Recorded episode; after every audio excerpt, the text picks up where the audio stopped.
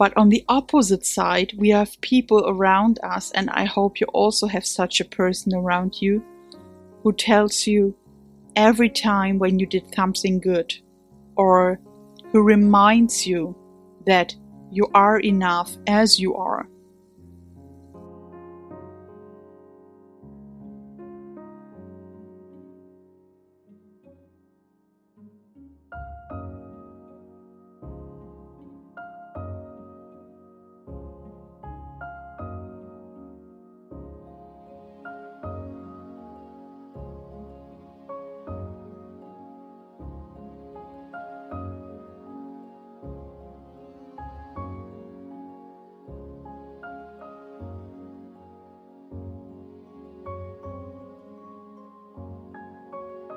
Hello and shalom, and I'm very happy that you tied in also to this episode. Take your favorite drink, lean back, and listen to me. Yes, this is the first episode in English, and it has a reason. This week, I learned a lot about myself again, and it was quite a new feeling to know that I feel more connected to the English language than to the German one. And also if that is not very typical for me to speak English in my everyday life, because most people around me are German, I decided to make this episode in English because it has a very important topic inside. And so, have fun, listen to me, and maybe you feel the same that I felt this week. If you may see the episode is titled with the topic of multitasking and the fairy tale of multitasking. Yes, multitasking is a real fairy tale. We learn that it is better to do more than one thing at the same time, and that only could be a fairy tale, and it has no connection to the saying, yes, women are able to do multitasking. No one is able to do multitasking if you do it, one thing is be better or would be better and the other thing would be not so good. You are starting to make mistakes and that is a reality. We can try to say ourselves that we are able to do multitasking, but we are not. And that is why I picked up this topic this week. My bullet journal taught me a lot about being mindful and not to multitask. Why? That is what I want to tell you in this episode.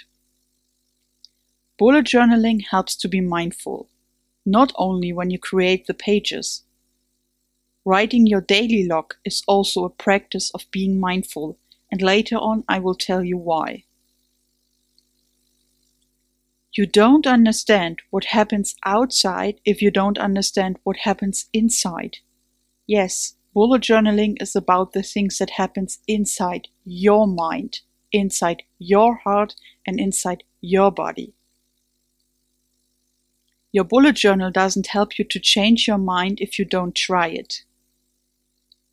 If you have more than one task on your task list, sit down, take a deep breath, and think about the priorities. That makes a change. What could be done today what is less important and what could be done tomorrow? What could be done next week or what could be done never? There are things we only do because other people want us to do them. And there are things, that is the truth, which are necessary and we don't like to do them, but we have to do them. For example, if you have to care for a member of your family. That is not nice and it's not a nice situation, but it's necessary and it takes a lot of our energy to do so. But we also get energy from it when the other person gives us something. For example, if the person say thank you. So multitasking is just a mirror of our perfectionism the idea of doing more to get better. Otherwise, we are doing something not so good. Is that true? is productivity really about doing better and better and better every time? Yes, maybe better, but not more, because more doesn't mean that we are better. That is not the number that counts. Are we better because we have finished 10 tasks a day? No. That hasn't doing anything in common with being better because we are doing more. We are productive if we do one thing in the right way without mistakes. Okay, we are making mistakes every day, and that is okay because we are incomplete, but if you are just rushing through your task list, it is sure that you will mistakes, that you will make mistakes. I'm sorry. And working or being productive doesn't mean that you just tick a to-do list every time. Working is about being creative, to improve ourselves, to be successful, but not only in numbers. Let me give you an example. If you are an owner of a business and you are gaining 5,000 euro a week, are you productive? Not necessarily. Maybe you are rushing through your task list and you have some people saying you are productive from outside, but inside you don't feel happy. So what does it mean for you? It's not productivity, it's just money, and money doesn't mean happiness. For me, the idea of Kaizen helped a lot. Kaizen means to get better step by step. It is said that you should see the little things and not the big ones. Too often we have big goals and we want to reach them in a short time. But what is better or what is a better solution? One goal at a time in little steps. So walk every step with a mindful feeling. And now I come to some questions for you to reflect yourself. Do you know what your goals are? How could you reach your goals step by step? How much time do you need to reach a goal? Could you take time to slow down and relax for reflection? Do you feel that you are enough? And the last one is the most important question I have ever asked myself Am I enough? Yes, you are enough. You are enough when you're doing your best and your best is something you also can't calculate in numbers. A few weeks ago, I heard an episode of a podcast, or no, I listened to it, and the person said that your best change from day to day, and not every day is the same. That is true. Your best today is not the same tomorrow. And if you have a bad day where you are dealing with your feelings, with your feelings of not being enough, then you could be happy that you reached one goal or that you finished one task.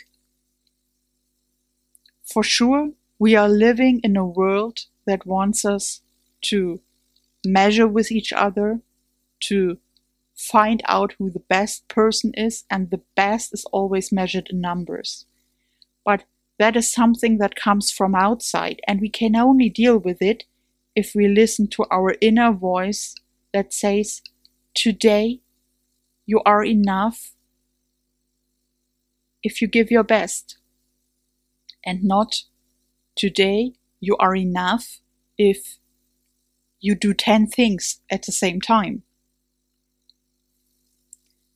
So, the opposite of mindfulness for me personally is thoughtlessness. There are many other and many more possibilities to describe that, but for me, thoughtlessness is the best one. Have you ever been rushing through your day, feel like in, in a hoarding wheel, and forgetting your bujo?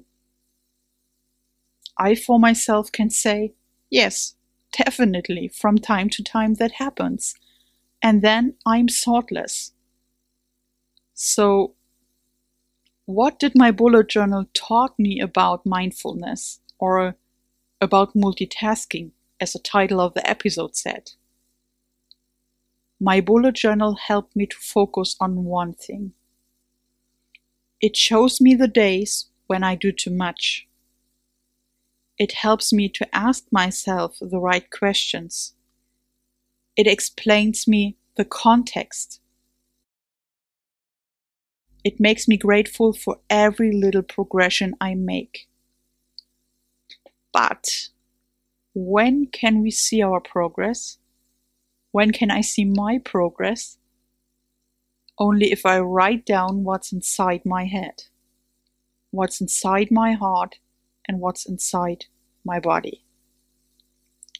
So I learned about myself that I need to take time for my reflection, that I can't rush through the day. Also, the world wants me to do so. And to dig deeper in your feelings, it not it is not always a warm feeling that makes you grateful. To listen to yourself and to hear that you have these thoughts of not being enough, that you are feel so small because you learned it all your life long, that other people say things that hurt you, it is just the mirror of our time. But on the opposite side, we have people around us, and I hope you also have such a person around you who tells you every time when you did something good, or who reminds you that you are enough as you are,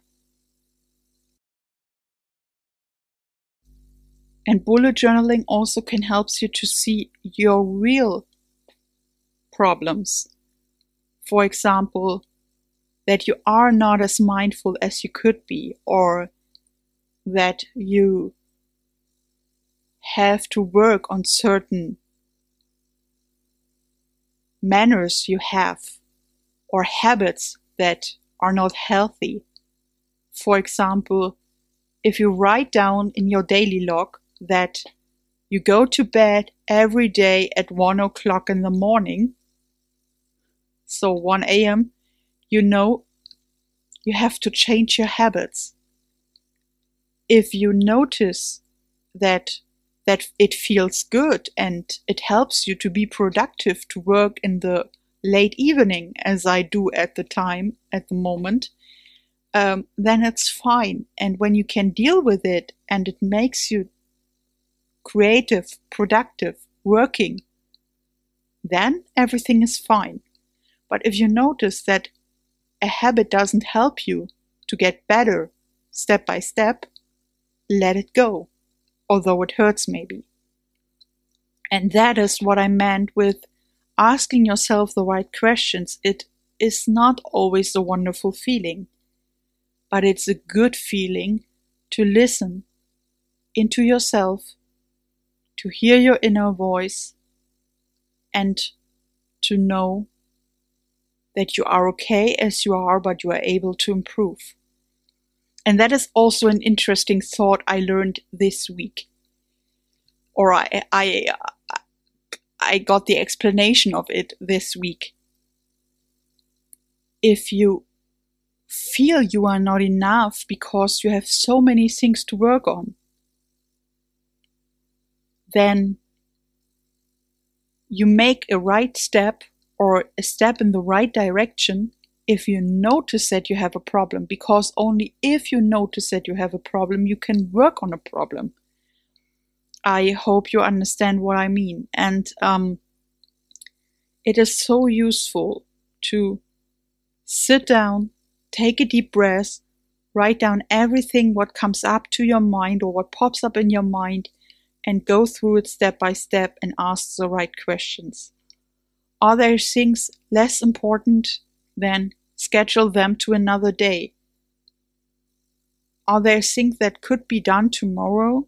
Then do them tomorrow if it feels fine. But bullet journaling taught me that I can put down a list in my notebook or wherever I have my bullet journal inside and to see that not everything that pops up in my mind is really necessary at the moment. If you want to do things that are worthy for you and your surrounding, you need to do them careful, carefully and mindfully and not just rushing through it. That doesn't help anybody.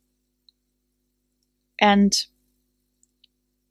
it's okay to be not okay. It's a saying that is said always on social media. If you know and if you are aware the concept of bullet journaling, you know that Ryder Carroll says that social media is polluting our mind every day we go online or every time we go online. And to compare to others is the most most important thing that makes us to multitask. We have people around us who are doing more, or it seems they are doing more, and that they are more successful. But are we happy when we compare ourselves to other people? No, we aren't. We could never be happy if we compare ourselves to other people. And that is a main lesson bullet journaling taught me. I see my progress if I compare myself with my former person, with who I have been two years ago, one year ago, or three months ago. And that is what it makes so necessary to watch through your old bullet journals and see what you reached. That could also be a possibility of reflection you can do. Take one of your old journals and maybe you can compare your journal now with your former journal in point of how it looks like, how you used the method, how you were able to draw, or how you reflected.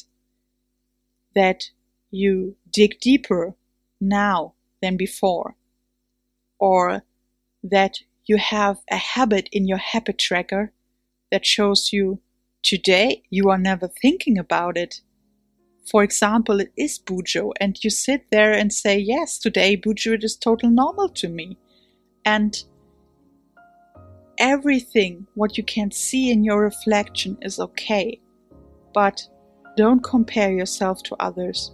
Compare yourself with yourself. And there is a lot more that could be said about perfectionism and multitasking but for this time I want to conclude this first English episode and I'm I don't know if you can hear it, I'm quite happy that I did it. And if you are a native English speaker and you say, oh, there are many speaking mistakes, then say, okay, but I can't compare myself to the speaker of this podcast because this episode was done by Madlen and not by anybody else. And so I wish you a nice day, midday, evening, or a good night whenever you will hear this podcast. And I say bye and shalom. Yours, Madlen.